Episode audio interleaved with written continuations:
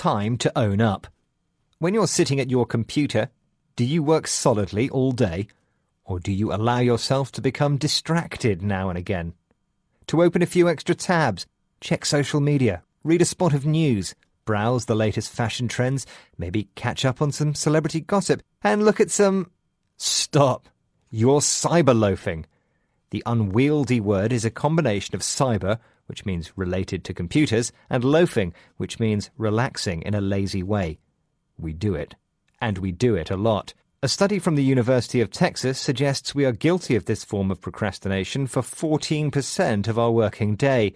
On a Friday afternoon, I expect it's more than that. I'll admit to indulging in the odd bout of cyberloafing myself. In fact, I've already done it in the course of writing this story. Okay, more than once. But it's a slippery slope. It can damage your productivity and even your career, because according to the University of Texas research, each time a worker gets sidetracked by the internet, it takes an average of 23 minutes to get back to work. More than that, cyberloafing has a dark side, according to a report published in the Journal of Psychosocial Research on Cyberspace. It argues that cyberloafing is connected to several negative personality traits.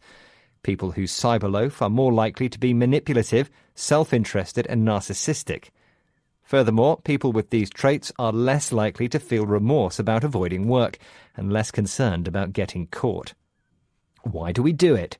For some, it's undoubtedly an escape from the drudgery of what they're supposed to be doing, or a way of avoiding tackling that ever growing in tray.